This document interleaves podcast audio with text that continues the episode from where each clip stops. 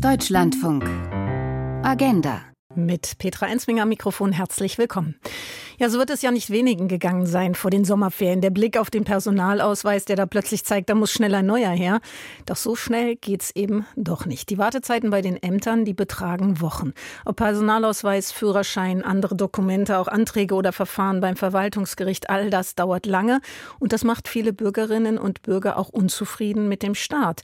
Mitte August hat da der Deutsche Beamtenbund die Ergebnisse einer von ihm in Auftrag gegebenen Forsa-Umfrage veröffentlicht und demnach halten fast 70 70 Prozent der Befragten den Staat für überfordert.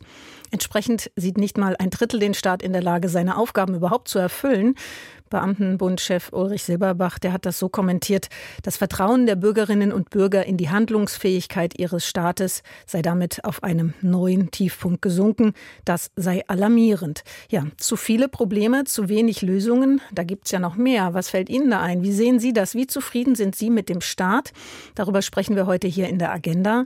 Wenn Sie sich beteiligen mögen, uns Beispiele nennen möchten, einfach Ihre Unzufriedenheit oder aber auch ja Ihre Zufriedenheit ausdrücken wollen, dann melden Sie sich gerne gerne. Rufen Sie uns an unter der kostenfreien Telefonnummer 00800 4464 4464. Noch einmal 00800 4464 4464.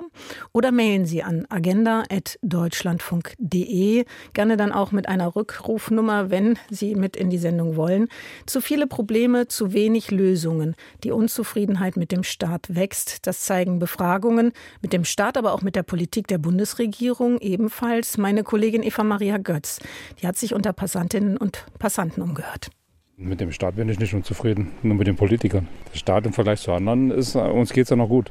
Noch. Die Politik streut jetzt so Gießkannenprinzip, dass die Leute ja zufrieden bleiben. Da mal 49-Euro-Ticket, dann äh, diese ganzen Gelder, die so verstreut werden. Davon hat man in der Zukunft nichts. Wir müssen an unsere jungen Leute denken. Und ich finde, Bildung ist ein ganz großes Thema. Und wir haben so viele junge Leute aus anderen Ländern wie nie zuvor. Und gleichzeitig macht man es ihnen schwer, die Sprache zu erlernen. Und da muss so viel gemacht werden und es wird immer wieder betont. Aber es wird geredet, aber es wird nicht gehandelt. Der Pflegenotstand, das liegt mir noch sehr am Herzen. Wir werden zunehmend älter, wir haben mehr Ältere und wie das mal in 10 oder 20 oder 25 Jahren aussehen, dafür gibt es auch kein vernünftiges Konzept. Ich habe manchmal den Eindruck, man fährt wie die Titanic auf den Eisberg zu und wartet, mhm. dass es mal Bumm macht und dann ist keine Lösung da. Die Politik muss reagieren und das möglichst schnell. Ja, unzufrieden mit dem Staat zwar nicht, aber mit der Politik. Die Probleme werden gesehen, aber es wird nicht gehandelt so und so ähnlich. Also das, was meine Kollegin Eva Maria Götz von den befragten Passantinnen und Passanten gehört hat. Keine repräsentative Befragung sicherlich, aber die im Auftrag des Beamtenbundes, die war es eben und die zeigt, dass die Menschen mit den konkreten bürgernahen Diensten wie Straßenreinigung und Müllabfuhr eigentlich relativ zufrieden sind. Die Schulen bekommen dann schon die mittleren Noten, gefolgt von Sozial Ämtern und Arbeitsagenturen, die weniger gut abschneiden. Und am schlechtesten schneiden die Bundesministerien ab. Die Unzufriedenheit mit dem Staat also ist unser Thema heute. Die Unzufriedenheit mit unserer politischen Ordnung. 00800 4464 4464, wenn Sie sich beteiligen mögen. Und wir haben natürlich auch heute wieder Gäste. Ariane Fescher ist uns in dieser halben Stunde zugeschaltet. SPD, Bundestagsabgeordnete aus Brandenburg und Mitglied im Familienausschuss und Vorsitzende des Unterausschusses Bürgerschaftliches Engagement. Des Deutschen Bundestages. Guten Morgen nach Berlin. Guten Morgen. Michael Hasenbeck ist dabei. Er leitet das Stabsreferat des Ministerpräsidenten in Thüringen für die Anliegen der Bürgerinnen und Bürger sowie die Landesservicestelle Bürgerinnenbeteiligung in Erfurt. Hat also das Ohr an den Bürgerinnen und Bürgern in Thüringen. Grüße Sie. Hallo. Dr. Ansgar Klein ist der Geschäftsführer des Bundesnetzwerk Bürgerschaftliches Engagement und Privatdozent für Politikwissenschaften an der Humboldt-Universität zu Berlin. Auch Ihnen einen guten Morgen. Guten Morgen aus Berlin. Und Professor Dr. Frank Brettschneider hat den Lehrstuhl für Kommunikationswissenschaft an der Universität Hohenheim inne. Uns ebenfalls zugeschaltet. Grüße auch an Sie. Guten Morgen, Frau Ensmenger. Eine große Runde. Es gibt auch viel zu besprechen, zu viele Probleme, zu wenig Lösungen. Das ist die Frage. Die wachsende Unzufriedenheit mit dem Staat. Ariane Fescher, als Bundestagsabgeordnete sind Sie auch in Ihrem Wahlkreis ja sicher immer wieder unterwegs. Wo spüren Sie die Unzufriedenheit der Menschen? Na, die spürt man schon in sehr, sehr vielen Gesprächen Ich habe aber den Eindruck, dass das weniger eine Unzufriedenheit als im Kern Unsicherheit ist, weil es eine sehr veränderliche Welt ist. Wir stecken gerade in vielen Krisen. Und die Kommunikation läuft vielleicht nicht so super, dass die Menschen eher ein Weltbild bekommen, dass alles wahnsinnig schlecht ist, obwohl wahnsinnig viel passiert. Ähm, Gerade gestern ist die Bertelsmann-Studie veröffentlicht worden, dass die Politik weit besser ist als ihr Ruf. Also der Großteil der Koalition im Koalitionsvertrag angegangenen Vorhaben oder versprochenen Vorhaben ähm, ist tatsächlich schon in der Umsetzung oder fertig. Ich glaube, es hat einfach mit so einem mit einer gefühlten Verschlechterung der Welt und einer Unsicherheit der Zukunftsperspektive zu tun. Und die muss sich aber konkret irgendwo manifestieren. Und je weiter das weg ist, als Sie das gerade beschrieben haben, mit der Kommunalverwaltung ist man noch sehr zufrieden. Mit den Bundesministerien ist man dann am unzufriedensten. Aber das ist auch am weitesten weg. Da hat man den wenigsten direkten Kontakt und Einblick. Ähm, und ja, der, es ist richtig, wir haben sehr, sehr viele Themen vor der Brust. Für viele haben wir auch tatsächlich noch keine Lösung, aber wir sind im Prozess. Und egal wer jetzt regiert, die Zufriedenheit oder Unzufriedenheit mit der aktuellen Regierung, dem aktuellen Parlament, handeln müsste jedwede Regierung und das würde immer in die äh, in die Komfortzone der Menschen eingreifen. Deswegen also noch aber ich glaube, es ist Unsicherheit. Hm, ganz kurz nochmal aufgreifen, was Sie gesagt haben, die Politik ist so weit weg. Ähm, das ist ja tatsächlich was, wo Sie sich dann auch an die eigene Brust fassen müssen und sagen müssen, naja gut, ähm, auch wir als Abgeordnete sind vielleicht zu sehr entrückt oder würden, würden Sie sich da schuldfrei sprechen? Ich glaube nicht, dass das eine Frage von Schuld, sondern eine Organisationsmöglichkeit ist. Also die Hälfte des Jahres sind Sitzungswochen, wo wir in Berlin sehr eingebunden sind. Und die andere Hälfte ähm, des Jahres habe ich tatsächlich eine sechs bis sieben Tage Woche, wo ich täglich bis zu acht, neun Termine habe, wo ich bei den Menschen versuche zu sein.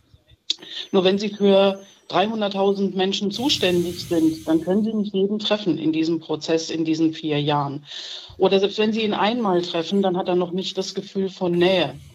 Ähm, ich glaube, diese, diese Entrücktheit, das ist nicht nur eine, eine Bringschuld der Politik, sondern wie viel versuchen auch die Menschen, ähm, sich umgekehrt der Politik zu nähern. Ich stehe oft irgendwo, biete das Gespräch an, die Menschen winken ab und gehen vorbei. Ähm, also ist die Frage eher der, der Brücke, der Erreichbarkeit. Natürlich. Dennoch, Sie haben auch die, die Kommunikation, ja. genau. Das wäre das nächste Stichwort, was ich aufgreifen wollte, angesprochen selbst. Es gibt ja wirklich verschiedene Befragungen, die alle eigentlich das Gleiche zeigen, dass eben viele Bürgerinnen und Bürger unzufrieden sind.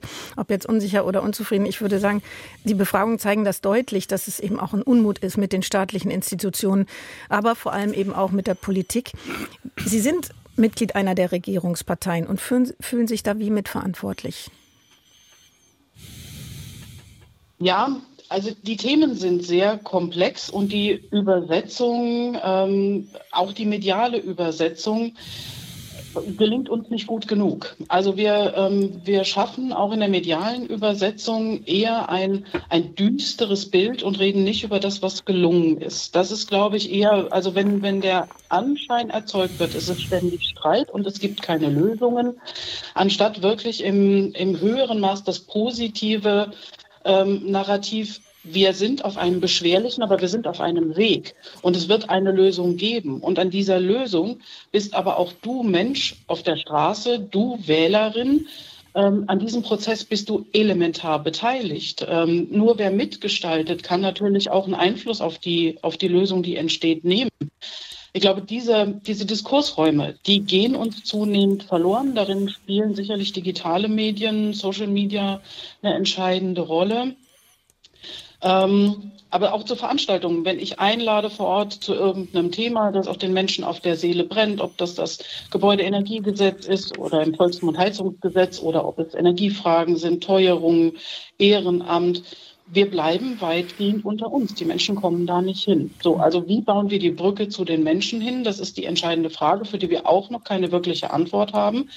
Aber wir fangen zum Beispiel im Bundestag jetzt an, der erste Bürgerrat wird installiert. Und das sind zufällig ausgewählte Menschen. Und das Phänomen bei Bürgerräten ist, diese Bürger haben dann in verschiedenen Konsultationen die, den Zugang zu den gleichen Informationen wie die Politik. Hm. Und es zeigt sich dann, wenn man im Raum die Interessen aller miteinander abwägt und die Experten hört, am Ende kommen die Bürgerräte fast immer zu der gleichen Entscheidung, zu der auch die Politik gekommen wäre. Und das zeigt so ein bisschen, dass wir das Prozessuale nicht genügend verstehen oder noch nicht genügend leben. Also wie kriegen wir die Menschen mit rein in diese Prozesse und raus aus dieser ablehnenden Haltung? Das Sie scheint mir das Entscheidende. Wirklich ganz, ganz viele Punkte angesprochen, die wir ähm, auch noch besprechen müssen, auf jeden Fall. Ähm, auch die äh, negative mediale Übersetzung, da greife ich mir durchaus an die eigene Nase, beziehungsweise an die Nase eben derjenigen, die hier die Medien vertritt, auch als Moderatorin dieser Sendung. Können wir auch noch darauf zu sprechen kommen. Ich möchte aber noch mal auf die Politik, die Sie auch angesprochen haben, gerade dieses Heizungsgesetz Gesetz. Das war, glaube ich, wirklich bemerkenswert, wie das alles abgelaufen ist. Dass es in der Ampel so viel Streit in den äh, letzten Wochen gegeben hat, ähm, auch der Kindergrundsicherung verbunden mit dem Wirtschaftsförderungsgesetz. Wenn Sie da im Gespräch sind mit Bürgerinnen und Bürgern, wie kommt das da an? Was erleben Sie da? Also kriegen Sie das dann auch gespiegelt, dass das so nicht geht, dass da einfach viel falsch gemacht worden ist? Also zunächst muss man ja sagen, dass es kein ordentlicher Prozess war, sondern in dem ersten Entwurfsstadium, wo noch keiner die Öffentlichkeit ähm, irgendwie gesucht hätte, ist das durchgestochen worden. Das heißt, es ist was Unfertiges hochgezogen worden. Und das ist das, was sich bei den Menschen verbunden mit einer Angst dahinter dann auch etabliert hat. Wenn ich jetzt mit den Menschen auf der Straße rede und sage, ja, und so und so geht es jetzt und das und das sind die Regeln, ach so, ja, das habe ich ja nicht gewusst. Ähm, es ist also wirklich, es erreicht die Menschen nicht mehr im Detail. Zuerst ist die, ist die Angst, zuerst wird der Streit stilisiert. Und das ist eben auch die Frage, ist es wirklich, also Demokratie lebt von Streit. Ich würde es lieber Diskurs nennen, aber wir können doch nur, das ist ja der, der Vorteil äh, unserer Gesellschaftsform oder, ähm, oder Staatsform, dass wir versuchen, alle Haltungen nach Möglichkeit zu integrieren. Mhm und die beste Lösung für die möglichst meisten zu erzielen. Und das ist eben nicht, ich kann nicht auf den Bestellknopf drücken äh, und bekomme dann ganz unmittelbar und schnell das geliefert, so wie ich das von Amazon gewöhnt bin, sondern Politik ist immer ein Aushandlungsprozess. Mhm. Und dass wir das inzwischen als vorrangig Streit begreifen und nicht als konstruktives Ringen um die beste Lösung, ja, ich ja. glaube, da, da werden wir auch noch mal drauf zu sprechen kommen, gerade mit Blick ja auch auf die Kindergrundsicherung, die dann ähm, ja also in, einem, in, einer ganz besonderen äh, Situation zu einem Streitfall wurde, sicherlich auch anders als das, was Sie gerade ähm, ja auch beschreiben, was wir in der Demokratie brauchen, den Diskurs und die Auseinandersetzung. Aber ich möchte die anderen Gäste natürlich mit in die Runde holen. Michael Hasenbeck, ein Staatsreferat für Bürgerinnenanliegen in Thüringen das Sie leiten. Was können wir uns darunter vorstellen? Was ist da die Aufgabe? Geht es da genau um die Kommunikation mit den Bürgerinnen und Bürgern? Die Antwort ist klar, ja. Darum geht es an der Stelle. Und ich bin dankbar, dass ich nach ähm, 20, über 20 Jahren als Verwaltungsrichter äh, diese Aufgabe jetzt seit einigen Jahren wahrnehme, um näher an den Menschen zu sein und um ihm das Gefühl zu geben, dass auch in der Verwaltung Ansprechstellen da sind. Äh, das ist, denke ich, ähm, wichtig dieses Zuhören, Reden und Handeln, was äh, immer wieder sich durchzieht, das ist das Thema, äh, worum es ja wahrscheinlich heute dann auch geht. Es fehlen aus meiner Sicht in unserer Gesellschaft, äh, und äh, ich spreche jetzt hier bewusst als äh, Verwaltungsmitarbeitender, es fehlen Neurotransmitter, die Verwaltung erklären, die Lotsen sind für Bürgerinnen äh, und Bürger äh, und die das, was eben auch angesprochen worden ist, die ähm, Angst und Verunsicherung nehmen. Hm. Vielleicht können Sie es mal konkret machen. Wo liegen Angst und Verunsicherung? Mit was wenden sich die Bürgerinnen und Bürger an Sie? Womit sind Sie unzufrieden oder auch zufrieden? Naja, ich, wenn man auf das heutige Portfolio geht, äh, dieser Bereich Läden, äh, Reden als Schwerpunktthema äh, ist äh, sehr, sehr umfassend. Äh, so komplex, äh, wie die Welt auch wahrgenommen wird. Momentan gibt es so ein kleines Ranking, das ist jetzt nicht ganz repräsentativ, aber da werden die WissenschaftlerInnen, die ja auch in der Runde sind, vielleicht auch noch was zu sagen. Dann das ist momentan ist, äh, Krieg und Frieden, Außensicherheitspolitik, Krieg in der Ukraine, me medizinische Versorgung und Pflege, insbesondere auf dem Land, Krankenhäuser, Polikliniken, Ärztinnen, Gemeindeschwestern, Apotheken, die weggehen. Dann kommt bei uns dann innere Sicherheit und Ordnung, Präsenz von Polizei, Verunsicherung, Kriminalität, äh, Ausbildungsplätze für Polizistinnen, ähm, dann ist das nächste große und wichtigste Thema, denke ich, Bildung und Ausbildung, Kindergarten, Vorschule. Bei uns ist das das Thema Beitragsfreiheit, Schule, Unterrichtsausfall, Niveau der Ausbildung. äh, fehlende Lehrerinnen, Schulsanierung, Schulessen. also eigentlich alles. So, ja, sagen, es ist alles, bin, was uns im Alltag in genau, irgendeiner Form trifft. So, ich äh, gehe dann unten runter bis äh, Familie und Arbeit, Ehegattensplitting und äh, ländlicher Raum, Benachteiligung äh, an der Stelle. Das lässt sich runterdeklinieren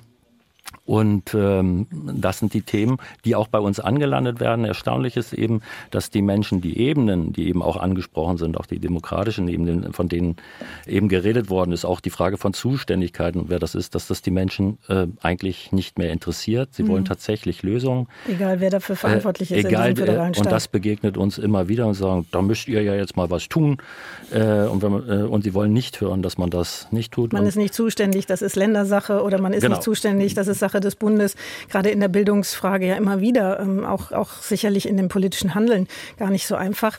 Ähm, zu viele Probleme, zu wenig Lösungen, das ist das Thema dieser Sendung, die wachsende Unzufriedenheit mit dem Staat, die Sie in Thüringen ja auch beobachten. Stichwort Thüringen-Monitor, den Sie regelmäßig erheben. Da hat das Vertrauen in die Politik sowohl der Landes- als auch der Bundesregierung abgenommen.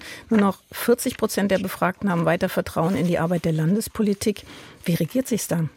Ähm, da bin ich äh, nicht der Adressat. Also ich äh, bin nicht derjenige, der da eine Antwort drauf äh, geben kann. Ich kann nur sagen, dass äh, wir die Herausforderungen, die aus dem politischen Bereich kommen, eben zu meistern haben als Lotsen, als Service und als Dienstleistungsstelle in der Verwaltung für Bürgerinnen und Bürger und äh, als Landesservicestelle äh, für Bürgerinnenbeteiligung, was bei uns eben da ist, das ist ja eben auch ein Thema gewesen. Wie kommt man raus aus den Bubbles äh, und wie schafft Verwaltung und vor allen Dingen auch Politik an der Nahtstelle Gesprächsformate mhm. äh, die äh, bei nicht förmlichen Dialogformaten, die dazu führen, dass die Menschen äh, sich wieder interessieren. Also eine die, Brücke im Prinzip. Äh, genau, wir, mhm. wir verstehen uns dort äh, als äh, Brücke. regieren tun die politisch Verantwortlichen und wir sind Dienstleister an der, an der Stelle, an der Nahtstelle zwischen Politik, Verwaltung, aber eben dann insbesondere zu den Bürgern. Mhm. Heißt aber auch, Sie geben es weiter in die Politik, können uns da in der Sendung sicherlich auch noch schildern, inwieweit dann ähm, das auch ankommt bei den Politikerinnen Politikerinnen und Politikern. Ich möchte Frank Brettschneider noch mit äh, ansprechen von der Uni Hohenheim. Sie haben eine Befragung durchführen lassen, in der es um Rechtspopulismus, Verschwörungserzählungen, Demokratie, Zufriedenheit und Vertrauen in die Politik ging. Auch Sie haben, wenn ich das richtig gelesen habe, ja nicht wirklich eine Demokratiekrise ausmachen können. Im Gegenteil, die Zufriedenheit mit der Demokratie, die ist hoch, oder? Ja, ist tatsächlich so, wobei Menschen da nochmal unterscheiden, welche Ebene. Sie hatten das vorhin auch schon angesprochen. Auf der kommunalen Ebene ist die Zufriedenheit mit dem Funktionieren der Demokratie sehr hoch. Ähm, auf der Landesebene schon ein bisschen niedriger und einen echten Einbruch, äh, auch im Vergleich zum letzten Jahr, haben wir auf der Bundesebene. Und die Akteure werden da von den Befragten auch klar genannt. Das sind die Bundesregierung, bisschen auch der Bundestag, aber die Bundesregierung in erster Linie. Und bei allem, was hm, Politikerinnen und Politiker so tun in ihrem Suchen nach Gesprächen mit der Bevölkerung. Das große Politikbild wird am Ende dann doch von den Akteuren in der Bundesregierung geprägt. Ähm, und von ihrem Handeln hängt dann sehr viel von der Politikwahrnehmung ab. Und die ist noch nicht gerade glänzend. Das fängt äh, bei Kritik an handwerklichen Mängeln an und geht weiter bis hin zu der Aussage, ähm, die sind ja mm, nur noch am Streiten, sie zerreden alles und sie lösen die Probleme nicht. Und zu dieser letzten Aussage, da gibt es dann eine Zustimmung von 45 Prozent der Befragten. Also die differenzieren sehr gut zwischen der Staatsform Demokratie, große Zufriedenheit, dem Funktionieren der Demokratie immer noch hohe Zufriedenheit und dem Agieren vor allem der Bundesregierung sehr geringe Zufriedenheit. Hm, also das, was Ariane Fischer ähm, eingangs auch angesprochen hat, ja, dass ähm, durchaus was erreicht worden ist, sagt die Bertelsmann Stiftung. Die Bundesregierung hat gearbeitet, kommt nicht aber bei der Bevölkerung so an. Kann man das so übersetzen? Ja und nein. Es ähm, gibt auch Politikfelder, da wird zwar auch gearbeitet, aber das Ergebnis der Arbeit kommt auch nicht an. Es ist nicht nur ein Politikvermittlungsproblem, sondern es ist auch ein Politikgestaltungsproblem. Ähm, beispielsweise beim Gebäudeenergiegesetz kann man sich schon fragen, warum viele beteiligte Akteure, die das später umsetzen müssen, das geht los mit den Installateuren, den Lieferanten ähm, von Wärmepumpen, aber auch den Hausbesitzerinnen und Hausbesitzern, die vielleicht nicht das Geld haben, ihren Austausch einer Anlage vorzunehmen, warum da nicht frühzeitiger in eine Konsultation, in einen Dialog mit ihnen gegangen wurde. Und da kann man sagen, ja, da wurde was durchgestochen, aber ähm, zum guten politischen Regieren gehört ja das Aufnehmen dieser Anliegen aus der Gesellschaft und dann der Versuch, daraus eine gesellschaftlich tragfähige Lösung zu formulieren. Ähm, ich glaube, das war nicht wirklich gut angelegt. All das, was wir im Bereich der Bürgerbeteiligung so wissen, auf kommunaler und auf Landesebene, wurde hier auf Bundesebene ähm, nicht gemacht. Ähm, da ist der Bürgerrat, der jetzt kommen wird, ähm, ein, ein, kleiner Versuchspunkt, aber das müsste stärker integriert sein in die Politikvorbereitung, nicht in die Entscheidung. Das wollen die Menschen meistens gar nicht, dass sie selbst entscheiden, aber dass sie bei der Vorbereitung gehört werden, dass ihre Interessen wahrgenommen werden. Also auch schon auf Bundesebene, nicht auf der regionalen Ebene, wo es ja passiert, ne, mit Bürgerbeteiligung und ähm, schon im, im Vorfeld von Verfahren. Ganz genau. Das betrifft die Bundesebene auch. Da ist sicher nicht jedes Themenfeld äh, gleich gut geeignet, aber etwas, was unmittelbar ins Leben äh, der Bürgerinnen und Bürger eingreift, wie das Gebäudeenergiegesetz, wäre hier eine gute Gelegenheit gewesen, da den Dialog zu suchen. Wir wissen aus der Partizipationsforschung, damit Menschen mitmachen, müssen drei Dinge passieren. Sie müssen wollen, sie müssen können, also über die Fähigkeiten und Informationen verfügen und sie müssen gefragt werden. Und wenn sie nicht gefragt werden, naja, dann ähm, wird es auch nichts mit der Beteiligung. Mhm. Wir haben noch eine knappe Minute. Ähm, Ariane Fescher, ich möchte Ihnen gleich noch nach den Nachrichten die Gelegenheit ähm, geben, darauf zu antworten auch. Ähm, zu viele Probleme, zu wenig Lösungen, die wachsende Unzufriedenheit mit dem Staat, das ist unser Thema heute. Und wenn Sie sich beteiligen mögen, dann rufen Sie uns gerne an. Die 00800 4464 4464 ist die kostenfreie Telefonnummer, die Sie dann wählen müssen. 00800 4464 4464. Sie können uns auch eine E-Mail schreiben, dann an diese Adresse agenda.deutschlandfunk.de. Wir sprechen darüber, wie die Unzufriedenheit mit dem Staat in der Bevölkerung derzeit aussieht. Woran liegt es, dass so viele Menschen unzufrieden sind? Und wir hören uns wieder nach den Nachrichten, diskutieren dann weiter. Bis gleich.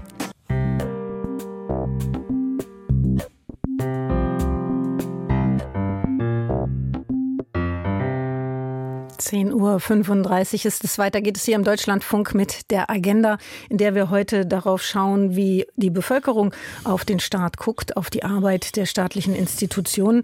Und ähm, vor den Nachrichten haben wir schon gehört, es ist vor allen Dingen der Blick auf die Arbeit der Bundesregierung, die viele nicht ganz so zufrieden macht. Ähm, Ariane Fescher für die SPD im Bundestag, die Vorsitzende des Unterausschusses Bürgerschaftliches Engagement des Deutschen Bundestages.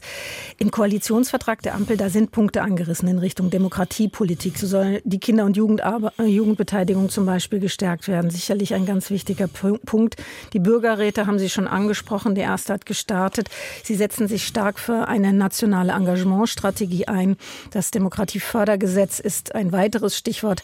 Das heißt, es geht auch der Ampel darum, die Menschen mehr einzubinden. Aber dauert es nicht doch ein bisschen zu lang, bis das passiert? Wenn wir auf das schauen, was die Umfragen uns alle zeigen.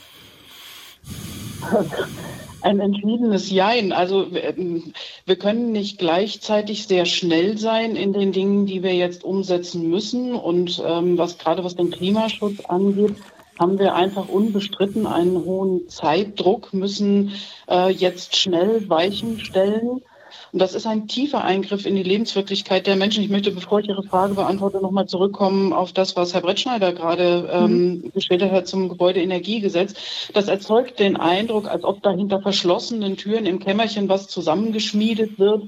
Ähm, das ist mitnichten so. Es gibt natürlich Gespräche mit Experten, mit Verbänden, äh, auch mit einzelnen Handwerkern. Wenn wir aus den Wahlkreisen die Erfahrungen der Unternehmen, mit denen wir sprechen, mitbringen, dann fließen die ein in so einen Gesetzesprozess. Fakt ist aber auch, dass wir jetzt in einer ganz kurzen Zeit, in diesen vier Jahren, nur diesen Zeitraum können wir jetzt tatsächlich äh, überblicken und den haben wir definiert zur Handlung müssen wir jetzt Dinge ausgleichen und auf den, auf den Weg bringen, die auch lange Zeit vorher hätten schon angegangen werden müssen. Und damit sind das ganz tiefe Eingriffe. Auch da haben wir aber gehört, dass die Bürgerinnen und Bürger gar nicht so hören wollen, dass die Verantwortlichkeiten weggeschoben werden irgendwie in die und die Richtung, sondern die wollen, dass jetzt nee. eben gehandelt wird. Mhm. Ja, natürlich. Ähm, aber verkennend, dass diese Handlung jetzt ein tiefer Eingriff sein muss, der die Beteiligung von jedem fordert.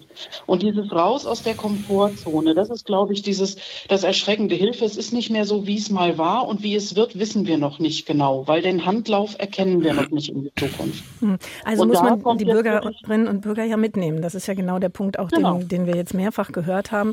Ähm, ich möchte dann dazu auch nochmal Ansgar Klein befragen. Ähm, Sie sind der äh, Geschäftsführer des Bundesnetzwerks Bürgerschaftliches Engagement. Man kann sicher sagen, ein leidenschaftlicher Verfechter einer Politik, die sich mehr dem Engagement der Bürgerinnen und Bürger öffnet. Reicht Ihnen das, was die Ampel bislang auf den Weg gebracht hat oder auch plant? Äh, das, was geplant ist, äh, guten Tag in die Runde, das sind wichtige Stichworte, die Ariane Fescher auch äh, genannt hat.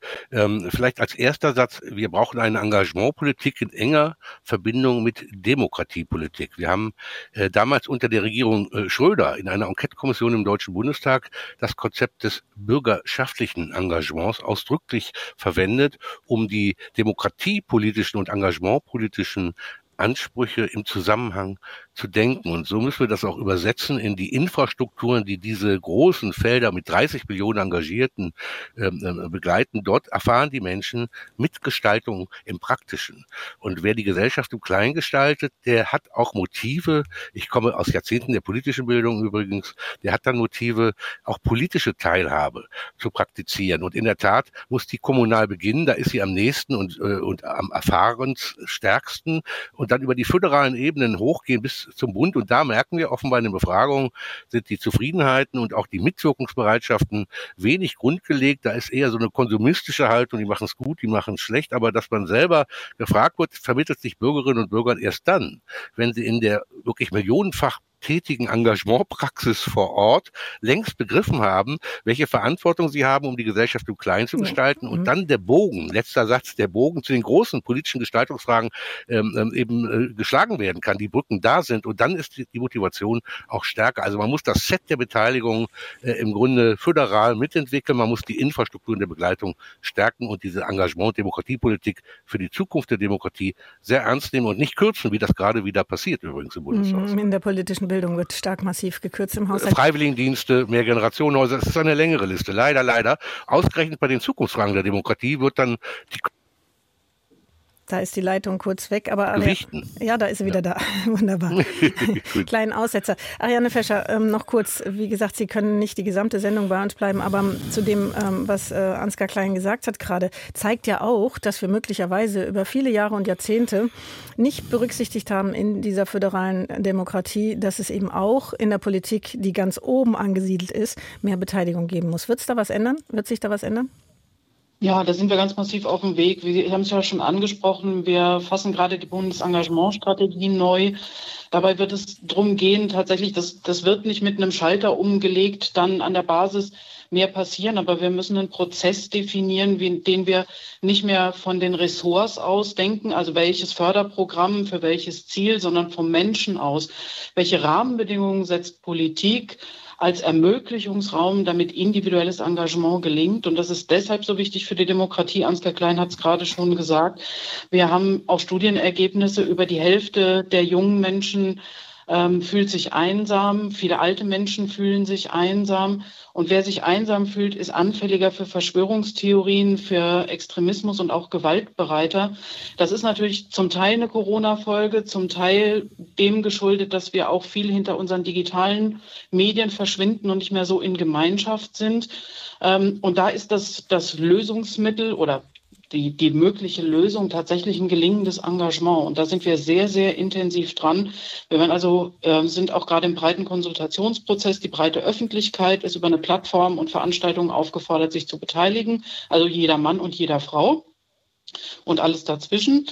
Und wir, ähm, das ist bis zum Jahresende wird das abgeschlossen und dann im Laufe des nächsten Jahres diese Strategie zusammengetragen, geschrieben und verabschiedet. Ähm, und ich habe sehr, sehr große Hoffnung, dass wenn wir diese Möglichkeitsräume stabilisieren, und das bedeutet am Ende, dass die Demokratie auch tatsächlich mit dem Engagement kommunal beginnt und auch gelingt, wenn ich dort mich sicher fühle, wertgeschätzt, auch wenn ich mal meine Meinung nicht durchsetzen kann, im Diskurs bin, dann bin ich nicht mehr einsam und dann bin ich Teil der Gestaltung, dann bin ich Teil der Lösung mhm. und nicht mehr und, und habe nicht den Blick darauf, wer jetzt Schuld haben könnte. Also wir sind alle gefragt. Ähm, diesen Aufruf ähm, haben unsere Hörerinnen und Hörer auch gehört, sicherlich Ariane Fescher. Danke Ihnen erstmal, dass Sie bis hierhin mit dabei waren als Mitglied im Familienausschuss und Vorsitzende des Unterausschusses Bürgerschaftliches Engagement des Deutschen Bundestages, stark involviert eben auch in das Demokratiefördergesetz. Danke erstmal bis hierhin. Vielen Dank für die interessante Diskussion. Ja, und wir werden weiter auch genau über das Thema sprechen. Ähm, zu viele Probleme, zu wenig Lösungen, die wachsende Unzufriedenheit mit dem Staat. Wo kommt die eigentlich her? Andrea Rümmele möchte ich noch mit in die Runde holen. Sie ist uns zugeschaltet, Professorin für Kommunikation in Politik und Zivilgesellschaft an der Hertie School in Berlin. Ja, herzlich willkommen auch Ihnen in dieser Runde. Ja, guten Morgen und schön, dass ich mit dabei sein kann. Ja, sehr gerne. Und wenn wir nach den Ursachen schauen, warum ist bei nicht wenigen Menschen in Deutschland der Verdruss groß? Da haben wir schon einige Punkte angesprochen, auch die Kommunikation.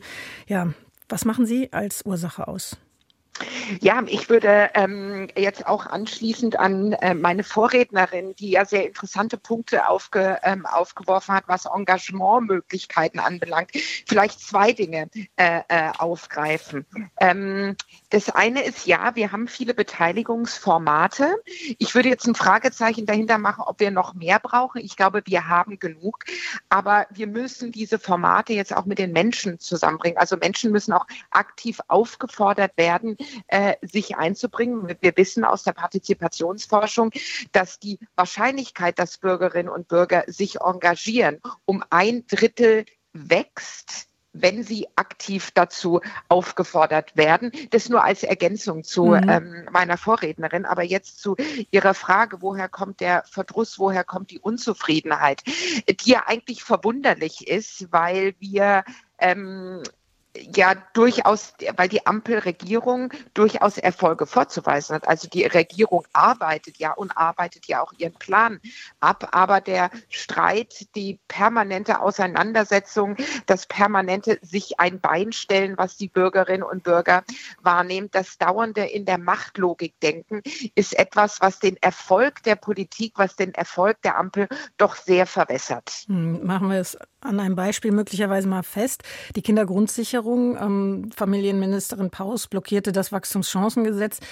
Das wirkte so, wenn du mir nicht gibst, was ich will, bekommst du nicht, was du willst, ähm, war so wohl die Taktik, die bei den Wählerinnen und Wählern dann wie ankommt. Ja, genau, ein, ein sehr gutes Beispiel, ähm, wo es letztendlich, so zumindest meine Lesart und meine Interpretation, um machtinterne Kämpfe innerhalb der Grünen ging und natürlich auch darum, der eigenen Wählerschaft zu zeigen, hört mal her, ich kann der FDP auch ein Bein stellen. Das geht nicht immer nur ähm, andersherum und das war in keinster Weise vom Ende her gedacht. Wie komme ich am besten zu meiner Lösung?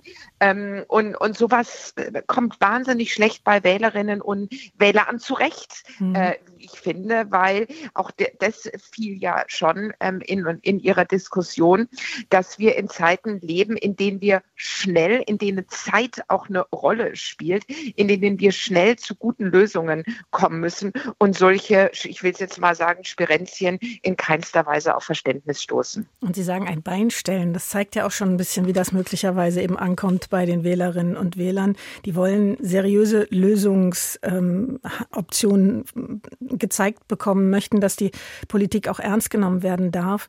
Stichwort eben Heizungsgesetz haben wir hier auch schon angesprochen. Das sollte super schnell auf den Weg gebracht und verabschiedet werden, aber stattdessen folgte eine sehr hitzige Debatte. Eigentlich ja gut für die Demokratie, aber in dem Fall kein förderliches Glanzstück? Jein, würde ich mal sagen. Ähm, Streit ist absolut gut für die Demokratie. Ich würde sogar noch weitergehen. Streit ist, das, ist die Essenz der Demokratie. Über Streit kommen wir äh, zu besseren Lösungen, über die inhaltliche Auseinandersetzung. Und im, im, Idealfall lerne ich über die Auseinandersetzung andere, sehe ich andere Gesichtspunkte, höre andere Argumente. Und das macht dann mein Argument entweder noch stärker, weil ich eine andere Facette mit einbeziehe, oder ich sehe, Mensch, der ähm, mein politischer Gegner hat ja recht mit seinem Punkt und dann arbeite ich nochmal nach. Das ist so die ideale Form der Auseinandersetzung. Aber die Auseinandersetzungen, die wir in der Politik, und das ist jetzt nicht nur bei der Ampel so, sondern war eben auch in, in anderen Koalitionen so, ähm, was wir sehen, ist eben nicht die reine inhaltliche Auseinandersetzung, sondern auch die machtstrategische Auseinandersetzung. Einer der Koalitionspartner, die FDP, steht quasi mit dem Rücken zur Wand, weil sie in den Landtagswahlen geht es ja äh, teilweise ums parlamentarische Überleben. Also komme ich wieder ins Parlament oder nicht?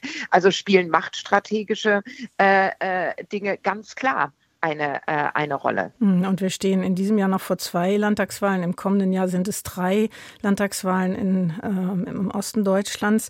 Wenn wir auf die wachsende Unzufriedenheit mit dem Staat schauen, ähm, Frank Brettschneider von der Universität Hohenheim, Sie sind Kommunikationswissenschaftler auch. Der überforderte Staat, kann man das so sagen, wenn wir auch in den Alltag schauen? Schulen, Infrastruktur, Pflege. Ist das etwas, was so bei den Wählerinnen und Wählern ankommt? Überforderung? Ja, unbedingt. Das kommt an. Ähm, wir haben jetzt über die Möglichkeiten gesprochen, wie Bürgerinnen und Bürger sich beteiligen können und welche Rolle dabei auch Parteien als Transmissionsriemen ähm, spielen können. Das andere ist, was an politischen Entscheidungen tagtäglich im Alltag erfahrbar wird. Und da haben wir hm, jetzt schon über zwei, drei Jahre mehr und mehr die Wahrnehmung, na ja, Dinge, die früher selbstverständlich waren, die funktionieren nicht mehr. Sie hatten es in der Anmoderation auch schon angesprochen. Man wartet lange, bis man eine Entscheidung bekommt, ob das ein Bauantrag ist oder ob das ein neues Ausweispapier ist. Man sieht lange Schlangen. Man sieht, dass bei der Digitalisierung wenig vorangeht. Und ähm, das wird dann als ein Missstand wahrgenommen, der ja nicht besser wird, sondern eher schlechter. Daran ist die Gesellschaft auch selbst mit, sag mal in Anführungszeichen, Schuld weil wir bei jedem neu aufkommenden Problem immer gleich nach einer staatlichen Lösung rufen und sagen, das muss jetzt geregelt werden, dafür braucht es ein neues Gesetz oder eine Verordnung und verkennen dabei, dass auch Verwaltungen in ihrer Leistungsfähigkeit beschränkt sind. Mhm. Die Menschen, die dort arbeiten, die wachsen nicht auf den Bäumen, sondern wir haben auch da einen Personalmangel und dann müssen wir uns schon überlegen, wenn wir neue Aufgaben schaffen, welche alten Aufgaben werden dann vielleicht auch zurückgefahren. Weil wir sonst überverwaltet sind und dann geht es auch nicht voran. Ja, weil dann die Aufgaben, die wir gewohnt sind, nicht mehr erledigt werden können. Und das ist die Frage. Also ähm, sind wir da sehr stark auf Einzelfallgerechtigkeit aus und regeln noch die kleinste Kleinigkeit oder lässt man auf Verwaltungen größeren Spielraum?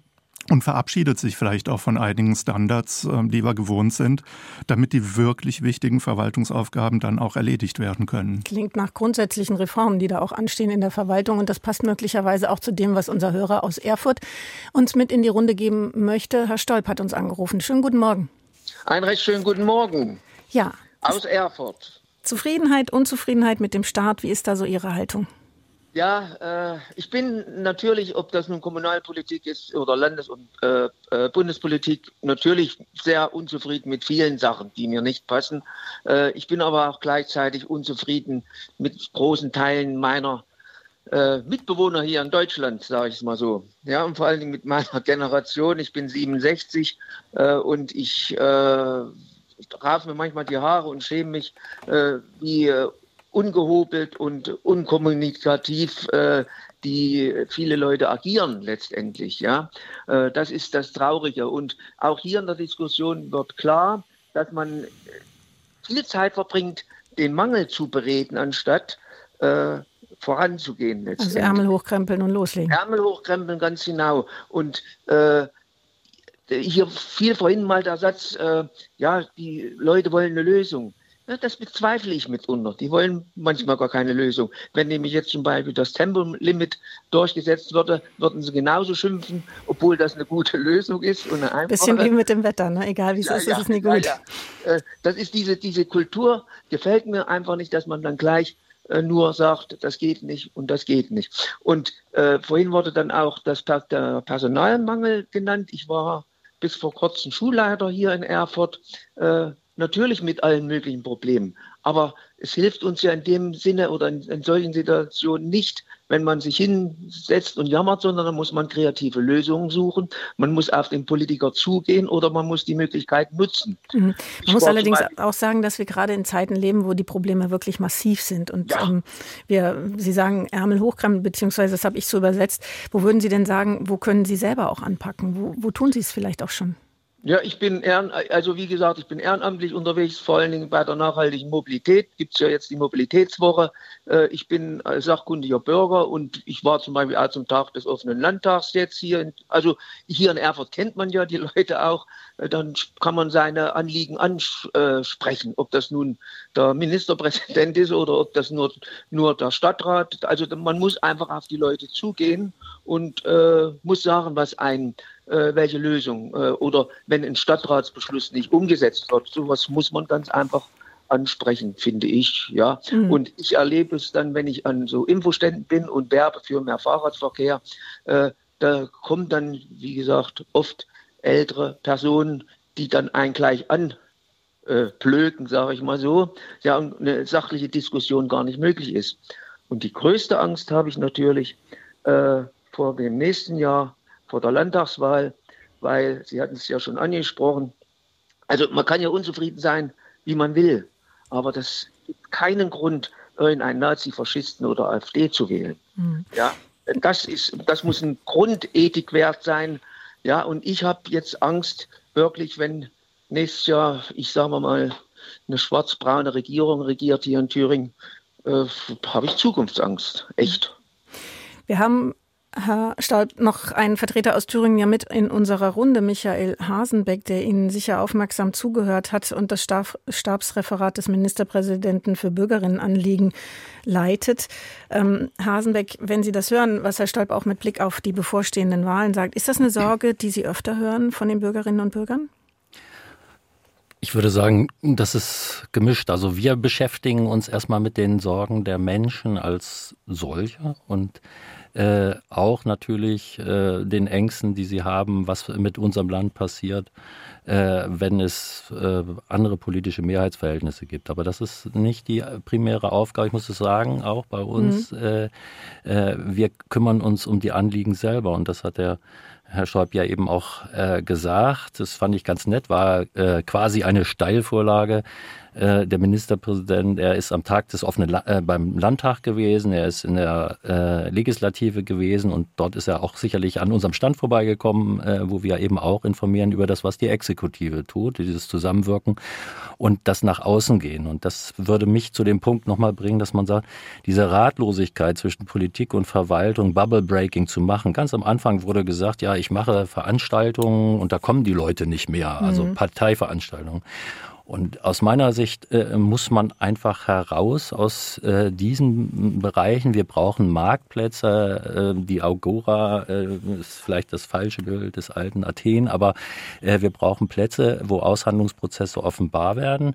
Das heißt, Informationsveranstaltungen, niedrigschwellig aufsuchende Angebote dürfen nicht nur noch von einer Partei kommen, weil die Menschen einfach vorbeigehen an den Ständen. Das ist eben auch nochmal gesagt worden, sondern Verwaltung und Politik äh, unter Wahrung ihrer Aufgabenfelder, aber gemeinsam mit den Bürgern sich treffen zu äh, den Themen äh, vor Ort. Das ist ein Ziel, was wir, äh, was wir dort äh, verfolgen und was eigentlich auch bundesweit sein sollte.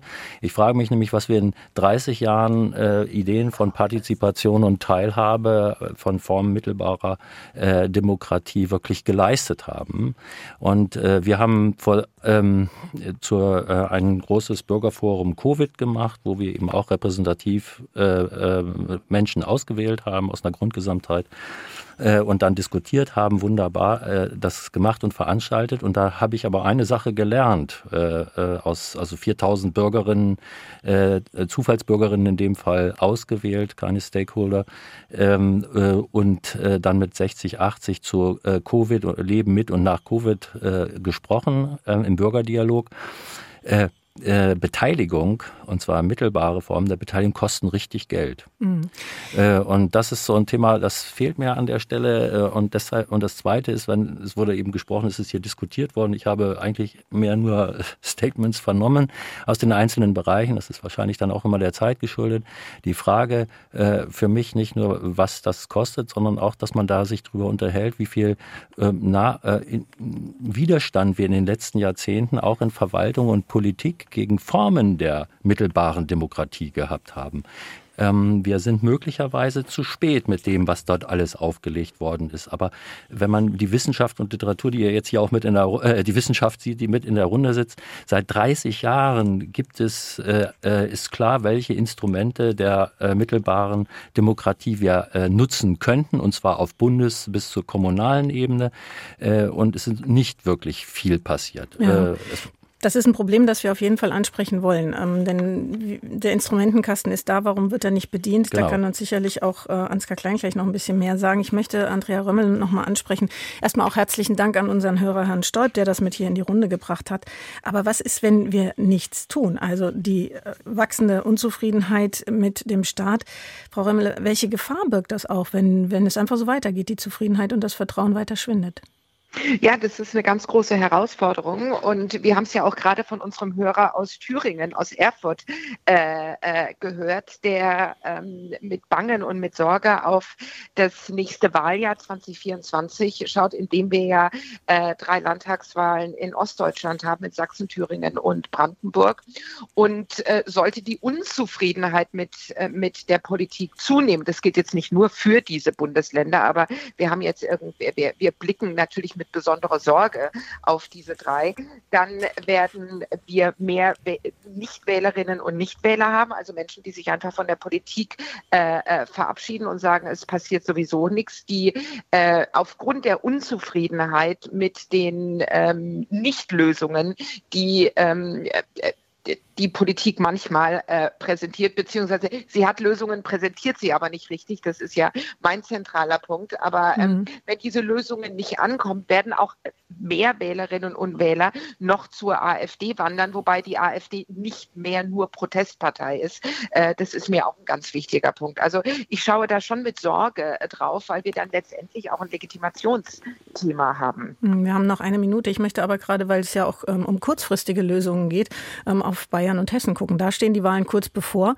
Ähm, Causa Aiwanger ist ein Stichwort. Ähm, was würden Sie sagen? Was kann man da kurzfristig noch machen, damit äh, dort die Wahlen ja nicht desaströs ausgehen? Ähm, wir wissen alle, was ich damit meine desaströs ist irgendwie so die Frage, für wen desaströs, ja. Also die äh, Causa Aiwanger ist ein trauriges Beispiel für das, was ich, äh, auf was ich vorhin schon hingewiesen habe, dass ähm, das Machtkalkül bei ähm, politischen Entscheidungen zu sehr im Vordergrund steht. Frau Römmele.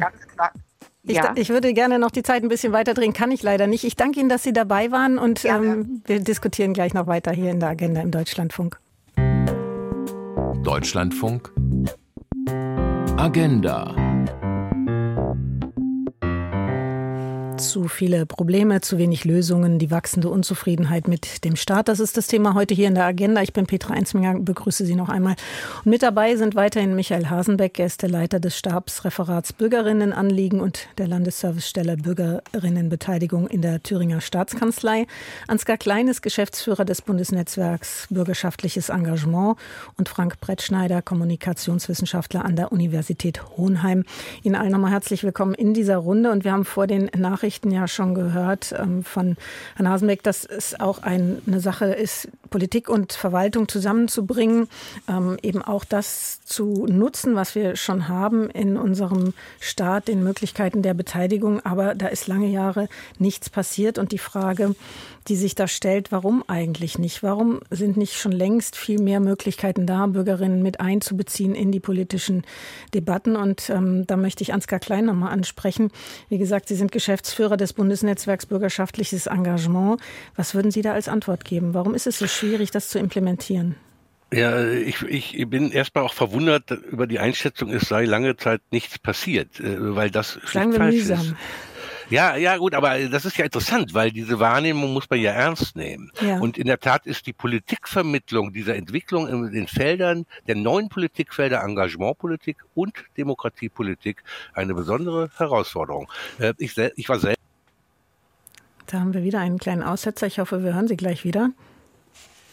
Bundestag zur Zukunft ja. des bürgerschaftlichen Engagements. Äh, da waren wir im Parlament äh, und haben natürlich viel Zivilgesellschaft und Expertise eingeholt. Und dann haben wir einen Startschuss gegeben in dieser Enquete-Kommission für den Aufbau von Engagement und Demokratiepolitik. Und in dieser Folge ist der Unterausschuss bürgerschaftliches Engagement gegründet worden, haben die Länder ihre Stabsstellen, oft in Staatskanzleien, manchmal in Fachministerien, für Engagement aufgebaut. Helfen und ist auch das Bundesnetzwerk entstanden. Das war 2002 folgende. Mhm. So lange ist das her. Da reden wir von 20 Jahren. Ja. Ähm, äh, äh, und, und es ist, wir haben 180, wir haben also wirklich über 100 Beteiligungsverfahren. Die werden alle in Büchern auch schon im Überblick zusammengestellt. Es wurde mit Recht gesagt, es braucht nicht neue Verfahren, sondern es braucht ihre Bekanntheit und praktische Einübung ähm, äh, und so weiter. Und dafür brauchen wir auch Infrastrukturen. Und da möchte ich kurz auf die Diskussion eingehen. Äh, wir haben alle gehofft, dass das sogenannte Demokratiefördergesetz äh, sozusagen auch dazu führt, dass wir nachhaltige Infrastrukturen für die Informationen, hm?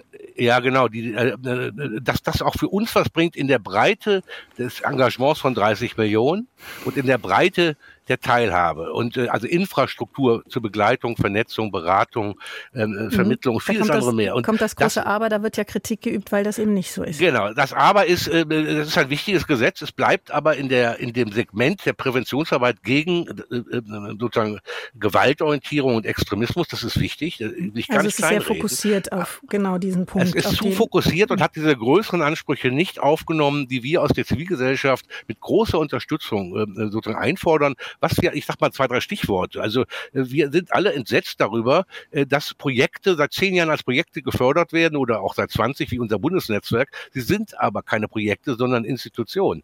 Die, die, die alten Formen der institutionellen Förderung sind seit langem ausgelaufen und es gibt nur Geheimtüren. Wenn eine Organisation zusammenbricht, kommt eine andere heimlich dazu. Wir brauchen Strukturförderung über Jahre, mhm. Verlässlich, verlässlich, transparent und eben nicht nur Projektförderung. Und diese Debatte steht aus. Die wollen wir mit der Engagementstrategie, die jetzt gerade schon berichtet berichtet wurde, verbinden und, äh, und dann eben äh, das, was schon passiert ist, auch praktisch mit Leben füllen. Also wir haben Leitbilddebatten seit der Enquete-Kommission über den ermöglichenden Staat, über die Bürgerkommune. Das ist alles wichtig und das ist auch alles schon in Vielfachem angekommen. Äh, aber wir brauchen die praktische Ausfüllung äh, der Prozesse und der Akteure und ihrer Vernetzung und Kooperation, äh, um das dann mit Leben zu füllen. Also es ist nicht nichts passiert, aber es muss doch einiges passieren auf der Basis dessen, was passiert. Sie sagen aber, ähm, es ist äh, für Sie erstaunlich, dass die Wahrnehmung so ist, es ist wenig passiert oder nichts passiert. Ähm, vielleicht ist das aber auch eine Wahrnehmung von einem großen Teil der Bevölkerung, den Sie mit dem, was Sie tun, vielleicht auch gar nicht erreichen. Also ist es möglicherweise so, dass Engagementpolitik, Demokratieförderung immer diejenigen anspricht, wie das so oft ist, ähm, die man eigentlich gar nicht einfangen muss und die anderen eben nicht bekommt? Ja, das kann natürlich sein, aber auf der anderen Seite muss man natürlich sagen, wie kriege ich denn Bürgerinnen und Bürger zu den politischen Gestaltungserfahrung konstruktiv aufnehme und da Brücken baue zur Teilhabe in größeren Zusammenhängen. Äh, das ist auch ein Lernprozess, ähm, der nicht nur über die Medien laufen kann, sondern der eben auch durch Praxiserfahrung und Diskussionen analoger Art vor Ort unterstützt werden kann. Ich glaube, da ist schon wirklich viel unterwegs, aber die, äh, sagen wir mal, das Ganze dann im Überblick darzustellen, führt dann schon auch zu manchem dünnen Eis, äh, auf dem wir da immer noch gehen, weil einfach die Belastbarkeit dieser neuen Prozesse und Formate noch nicht überall da ist. Und ich muss ehrlich sagen, sagen. Äh, ich habe ja in mehreren, über die Jahre immer mal auch Gespräche mit, mit Organisationen geführt, wo etwa die Parteien ihre kommunalen Mandatsträger bundesweit organisieren. Ja? Und da war übergreifend noch vor einigen Jahren die Haltung, Engagierte vor Ort sind Störfaktoren. Die mischen sich ein in unser Tätigkeitsfeld, wofür wir beauftragt sind. Oft ja auch ehrenamtliche Kommunalpolitiker, aber dass sie die anderen als Konkurrenz empfinden, mag ja gut sein. Dass sie sie aber als nicht zuständig zurückweisen, das geht gar nicht. Da merken wir in der politischen Kultur und Praxis, da sind doch viele Lernprozesse nötig. Und allerletzter Satz, da ich tief aus der politischen Bildung seit Jahrzehnten komme, äh, bin ich auch der Meinung, dass diese Lernprozesse durch die eine aufsuchende, niedrigschwellige An Angebote äh, sozusagen anbietende politische Bildung äh, mit begleitet hm. werden sollte. Man, man hört Ihnen an, dass Sie da sehr engagiert sind, aber dass wir womöglich da noch eine ähm, andere Basis schaffen müssen, eine andere Kultur etablieren müssen, damit das eben auch in der Breite ankommt.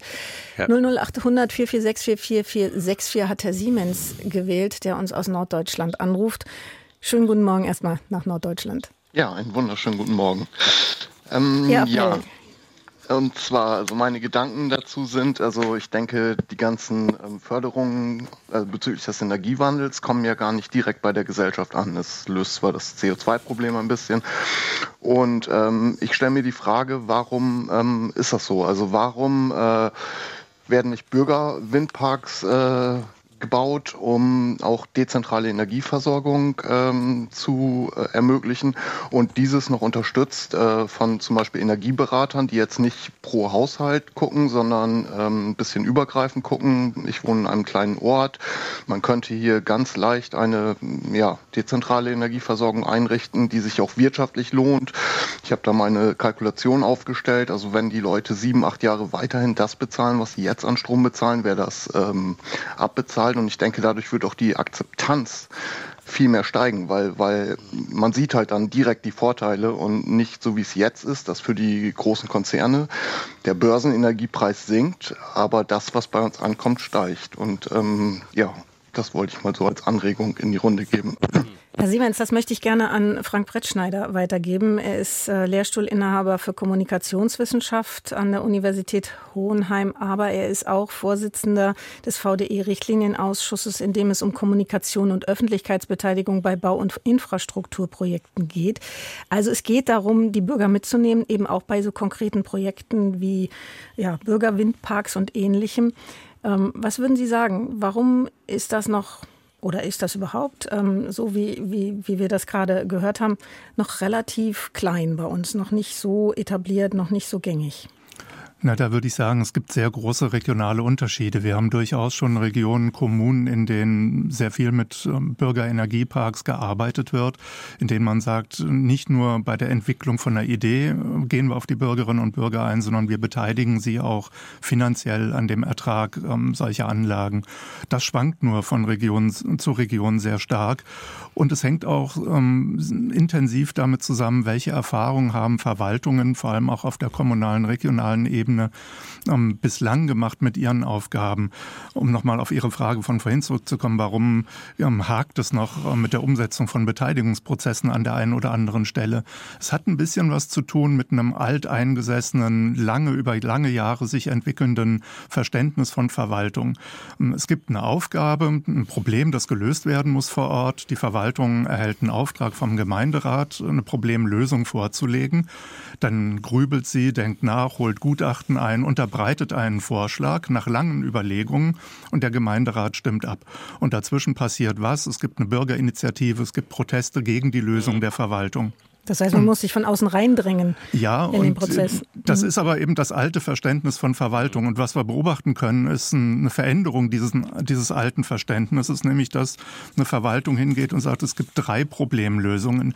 Die haben alle Vor- und Nachteile. Und jetzt wägen wir die gegeneinander ab und wir beziehen Bürgerinnen und Bürger mit ein, zu überlegen, was im Hinblick auf Gemeinwohlorientierung, auf eine gesellschaftlich tragfähige Lösung die beste dieser drei Varianten wäre oder ob es vielleicht noch eine vierte gibt. Und die Erfahrungen, die Verwaltungen damit machen, sind überwiegend sehr, sehr positiv. Sie sind es aber nicht gewohnt aus ihrer Geschichte heraus. Und dieser Wandel, das ist ein sehr, sehr wichtiger Wandel. In einigen Regionen ist er schon weiter vorangeschritten, in anderen dauert es noch. Mhm. Und im Hintergrund hat Ihnen da jemand zugestimmt ähm, bei dieser Frage, ein Wandel, der eben jetzt wichtig wird, aber bislang noch nicht so stattgefunden hat. Ich kann nicht raushören, wer das war. Äh, Ansgar Klein, ich hätte da auch einen Hinweis, ja, äh, einen, einen Klärungsbedarf. Also wir kennen aus dem Sozialbereich mit den Wohlfahrtsverbänden das, was wir jetzt ein bisschen spezifischer bezeichnen als Koproduktion von Erwerbsarbeit und Engagement zur Erzeugung öffentlicher Güter. Da gibt es auch mal Probleme mit dem Engagement. Das wird monetarisiert oder instrumentalisiert. Die Wohlfahrtsverbände haben das begriffen und wollen das auch abstellen. Äh, aber wir merken jetzt Folgendes. Diese 100 Jahre Erfahrung der Koproduktion im Feld des Sozialen sind ganz wichtige Bezüge und Erfahrungsgrößen für die anstehenden Koproduktionen im Feld, im Querschnittsbereich Klimastopp. Ja, und da müssen wir zum Beispiel eine Unternehmensgruppe noch erreichen, von der ich noch wenig höre, die kommunalen Unternehmen, mhm. äh, deren deren Einnahmen reinvestiert werden, äh, nicht äh, also nicht privat entzogen werden, sondern reinvestiert werden in öffentliche Infrastruktur. Und gemeinnützige Organisationen müssen ihre Einnahmen investieren in die gemeinnützigen Ziele. Da haben wir strategische Partnerschaftsoptionen, aber von denen höre ich kaum was. Das muss alles deutlicher gespielt werden und dann machen wir Koproduktion im Klimawandel, um ihn zu stoppen, Energiedörfer etc. Und ein Punkt, der gerade gesagt wurde, habe ich ja gesagt, das ist ganz wichtig, die Beteiligung der Bürgerinnen und Bürger etwa an den Einnahmen äh, dieser Bürgerenergie, äh, mhm. Dörfer oder Städte äh, für die Infrastruktur dieser Dörfer und Städte. Das ist ein ganz wichtiger Motivations- und Lernprozess, äh, dass man also nicht nur Bürgerbeteiligung fordert, sondern auch deutlich macht, wenn das passiert, dann hat das ganz viele Mehrwerte, auch für die politische Kultur. Also nicht nur konsumistische Politik macht ihr mal, sondern wir machen zusammen, aber ihr ermöglicht, dass wir das auf Dauer gut machen können und die erwirtschafteten Resultate kommen uns allen öffentlich zugute. Das ist schon ein Modell. Mhm. Und das ist ein Modell, was man womöglich auch nochmal in einer anderen Sendung ähm, intensiver auch besprechen kann, denn das ist ein ganz wichtiger Punkt, höre ich bei Ihnen allen raus ähm, in der Bürgerbeteiligung. Ähm, wie macht man das konkret an den verschiedenen Beispielen auch fest? Ähm, was Sie nicht wissen können, weil Sie nicht in unserem Hörertelefonteam stecken, wir haben sehr, sehr viele Anrufe bekommen, sehr viele Mails bekommen. Und deswegen ist Eva Maria Götz jetzt ins Studio gekommen, meine Kollegin, die eingangs ja auch Ihnen die Umfrage gemacht hat und jetzt die Hörerinnen und Hörer ähm, aufmerksam verfolgt hat in ihren ähm, Eingängen ihrer Statements. Ja, eine kurze Zusammenfassung. Ja, wirklich sehr viele Mails, sehr viele Anrufe. Man merkt, das ist ein Thema, was die Hörer und Hörerinnen bewegt. Herzlichen Dank dafür, dass Sie sich so rege beteiligen. Ja, es gibt viele Hörer und Hörerinnen, die wirklich unzufrieden sind. Man kann sogar sagen, empört sind. Zum Beispiel Barbara Erben-Wunder aus Hamburg. Sie empört sich darüber, dass jetzt massiv in wichtigen Bereichen gekürzt wird und wieder einmal die unteren Einkommensschichten am meisten betroffen sein werden. Zum Beispiel Beispiel gibt es Erhöhungen bei den Sozialabgaben, Einschränkungen in der Förderung von Arbeitslosen, besonders jungen Arbeitslosen. Und dann gibt es auch noch die Kürzung bei der politischen Bildung. Günter Klose meint sogar, der sogenannte Kipppunkt sei längst erreicht. Die Schäden sind so gut wie irreparabel. Deutschland ist im Abgesang. Und er macht es fest daran, dass Leistung abgeschafft würde und das Bildungsniveau immer mehr nachließe. Thilo Hempel hat uns geschrieben, er meint, für den Umwelt- und Klimaschutz ist diese Regierung leider ein Rohrkrepierer geblieben. Man sollte einfache Lösungen suchen. Es sei zum Beispiel nicht nachvollziehbar, warum Kerosin und Flugreisen nicht besteuert würden, gleichzeitig das Bahnticket aber voll besteuert wird. Unpopuläre Punkte werden in Deutschland einfach immer weitergeschoben, meint Patrick Mommertz. Selbst vermeintliche Kleinigkeiten, die schnell umgesetzt werden könnten, verlieren sich im Zerreden und dem Zuschieben von Kompetenzen, siehe die Strukturen im öffentlichen Dienst. Und Professor Ulrich Druwe meint, dass die Politik reißt zu viel an sich, was sie selbst gar nicht lösen kann. Zum Beispiel die Verantwortung der Familien für ihr Leben selber würde kaum thematisiert. Aber es gibt auch Hörer und Hörerinnen, die eigentlich zufrieden sind mit dem Staat und die sagen, der Staat, das sind wir, das Volk. Die Demokratie gibt uns ein Maß an Freiheit und Selbstbestimmung wie keine andere Regierungsform. Es gibt viele Fehlentwicklungen, und wir sind alle aufgerufen, diese zu verändern. Aber rechtes Gedankengut, Faschismus und Totalitarismus, Totalitarismus würde uns alles nehmen, was uns frei macht. Das meint Barbara Faulhaber. Und Walter Dallacker sagt, die Herausforderungen für Regierung und Staat sind gegenwärtig beispiellos. Die Regierung hat vieles, natürlich nicht alles, richtig gemacht, zum Beispiel die Energieversorgung im letzten Winter.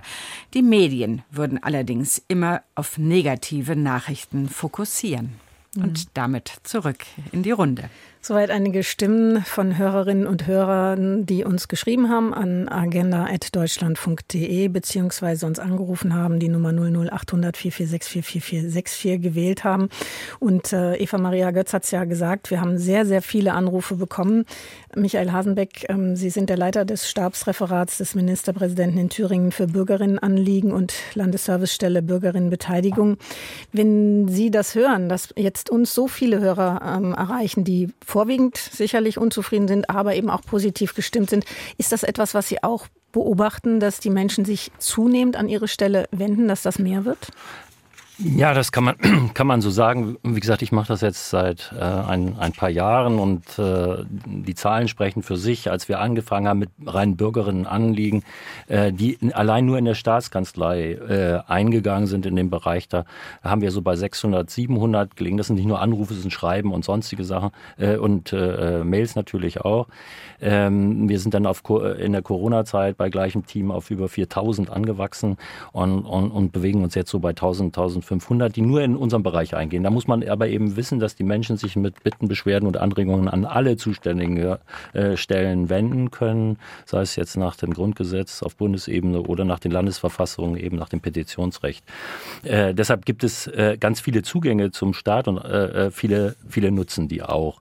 Ähm, ich habe aber jetzt eine Frage an Sie, das ist vielleicht unüblich, aber ich bin etwas unüblich an der Stelle, was machen Sie jetzt eigentlich mit diesen vielen Anfragen? Ist es genau das, was dann eben passiert. Dann bleiben die da, dann wird jetzt das vorgelesen und dann äh, bleiben die dort oder äh, werden die jetzt systematisch von einem Fachexpertengremium abgearbeitet? Das ist die Frage an Sie, weil das ist dann ein Teil dazu, was natürlich äh, zu nichts führt, wenn wir uns nur versichern der äh, Ängste und Sorgen, äh, die da sind oder der Wut auch. Also wir hören sozial engagierte Bürger, wir hören Ja-Aber-Bürger, Angst- und Wutbürger und dann mhm. folgt nachher nichts daraus. Ähm, ich beantworte Ihnen die Frage gerne. Wenn, nett, wenn, wenn ich erstmal äh, gegenfragen darf, ja. nämlich was machen Sie mit den ganzen wir, Anfragen? Wir, wir beantworten die. Äh, wir haben auch in, in unserer Verfassung, wir müssen sogar in der Regel, steht in der Thüringer äh, äh, Verfassung drin, dass die Menschen einen Anspruch auf begründeten, und das in Anführungsstrichen, weil es kein formaler Bescheid ist, auf einen formalen Bescheid, äh, auf einen Bescheid haben in angemessener Frist. Sie müssen beantwortet werden, die Fragen. Hm, das kennt unser Grundgesetz zum Beispiel an der Stelle nicht, aber trotzdem wird dort gearbeitet. Die Petitionsausschüsse und die entsprechenden Gremien arbeiten dort ja auch. Ähm, wir versuchen dann ähm, ins Land zu gehen, konkrete Probleme auch anzugehen. Äh, wir versuchen zwischen Verwaltungen, äh, äh, Zivilgesellschaft oder Bürgergesellschaft zu vermitteln oder auch in Einzelproblemen weiterzuhelfen. Das gelingt oder gel gelingt nicht und das erfassen wir entsprechend auch, wo kann man abhelfen oder nicht. Wir haben das parallel dazu natürlich für Bürgerinnen und Bürger, wenn es um reine Probleme geht, noch den Bürgerbeauftragten beim Thüringer Landtag, der einen anderen Zugang nochmal bietet, ähnlich wie der Petitionsausschuss. Wir verstehen uns als Ombudsstelle, die verwaltungsintern ist und damit einen weiteren wichtigen Zugangsweg über die Staatskanzlei dort ermöglicht. Mhm, das heißt, also. die Menschen kriegen ähm, in der Regel Antworten. Und ich hatte ja auch gesagt, wir antworten analog des äh, Petitionsrechts nur dann nicht, wenn es äh, Hass und Hetze oder schwer beleidigender Inhalt ist. Aber das ist erstaunlich. Es hat zugenommen, zum Beispiel auch diese, diese Angriffe auch gegenüber der, der Verwaltung oder der äh, politischen Leitung der Verwaltung. Ähm, aber es hält sich sehr in überschaubarem Rahmen, mhm. sondern die Menschen haben ernsthaft Sorgen, Bitten und Beschwerden. Und so ernst nehmen wir die Sorgen und Bitten auch. Und ähm, auf Ihre Frage einzugehen, wir haben natürlich unsere Redaktion, die das Expertenteam ist. Und da werden auch die Fragen und die Antworten unserer Hörerinnen und Hörer weiter bearbeitet. Und jetzt kommt, und darf, ich, darf ich noch eine Sache dazu? Und jetzt wäre es ja. zum Beispiel, wenn es um Netzwerke geht, dann wäre es eben auch so, auch wenn natürlich äh, der, äh, die Medien unabhängig sind an der Stelle und das getrennt ist. Aber zum Beispiel, wenn es jetzt in die einzelnen Bundesländer geht, wo es, es wurde vorhin auch angesprochen, wo es solche Stellen ja auch gibt, wie wir, äh, wie wir sie jetzt hier auch sind, äh, dort reinzuspielen und unsere Fachkompetenz mit abzufragen an der Stelle, äh, muss, sage ich mal so ähnlich, jetzt ist das der Deutschlandfunk, aber äh, das habe ich auch äh, äh, noch nicht erlebt. Also das wäre auch mal eine Sache, wenn jetzt aus den einzelnen Ländern was kommt. Kennen Sie die Netzwerke der Bürgerbeteiliger beziehungsweise der Beauftragten für Bürgeranliegen in den Staatskanzleien oder in den Ministerien? Und, und geben Sie das auch weiter oder bleibt das dann in einem anderen Bereich? Das wäre noch eine Frage. Wenn es konkrete Fragen sind, geben wir es weiter. Ansonsten müssen wir natürlich auch eher dann vermitteln, weil wir müssen auch auf den Datenschutz achten. Aber ich möchte, weil Sie das ja äh. angesprochen haben, unser Job ist ja in ja. diesen Sendungen, die wir jeden Vormittag hier machen, die mhm. Hörer zu beteiligen. Und ein Hörer wartet in der Leitung, Ariane, äh, Ariane Rüdiger, eine Hörerin, die uns aus München angerufen hat und die ihre Stimme jetzt erheben darf. Bitte schön. Ja, guten Morgen. Mein Name Schönen ist Ariane Rüdiger. Ich bin freie Journalistin, allerdings für Technologie und nicht für Politik. Und äh, ich kann sehr gut verstehen, wenn Menschen im Moment natürlich unzufrieden sind, weil ich denke, wir wirklich eine große Zahl von Problemen haben, die aber nicht alle auf unserem eigenen, also die sind langfristig auf unserem Mist gewachsen und sie fallen jetzt auf uns nieder und dazu kommt noch dieser Krieg und da ist es eben ein bisschen viel auf einmal. Aber wenn ich das jetzt alles vergleiche mit Ländern, von denen wir ja auch umgeben sind. Also äh, da muss ich sagen, da bin ich immer noch recht zufrieden. Beispielsweise jetzt, wenn ich in die USA gucke, jedes Jahr einmal Staatspleite und letztes Jahr ein Putschversuch. Äh, England jahrelange Wartezeiten im Gesundheitssystem. Also wenn man da einen Blinddarm hat, muss man darauf gefasst sein, dass der erst rausoperiert wird, wenn man schon im Grab liegt. Äh, in Frankreich haben wir einen ausufernden Zentralismus, der die Landbewohner nun jetzt wirklich lang, also auf die Barrikaden treibt ich weiß gar nicht, wie die das irgendwie mal in den Griff kriegen wollen. Und in Osteuropa haben wir in vielen Ländern noch immer wirklich äh, hohe Grade an Korruption, also speziell im Südosten. Äh, oder wir haben also fast bürgerkriegsähnliche Zustände in, in, im ehemaligen Jugoslawien immer wieder und so weiter. Also da fühle ich mich hier doch immer noch ein wenig wie auf der Insel der Seligen, wenn ich überhaupt, obwohl ich gar nicht verhehlen will, dass wir hier sich zuspitzende Probleme haben. Und natürlich denke ich, dass, äh, dass diese ganzen Probleme eben leider auch erfordern, dass wir uns von liebgewordenen Vorstellungen, es wird immer mehr, es wird immer größer, es wird immer schneller, es wird immer, ich weiß nicht was, eben leider auch verabschieden müssen. Und das macht ja nun mal keiner gerne. Wenn man dann sehr unzufrieden damit ist, dann äh, tendiert man natürlich besonders dann, äh, wenn man sowieso schon relativ schlecht dasteht, dazu, die einfachen Lösungen zu wählen, die da mit A anfangen und mit D aufhören.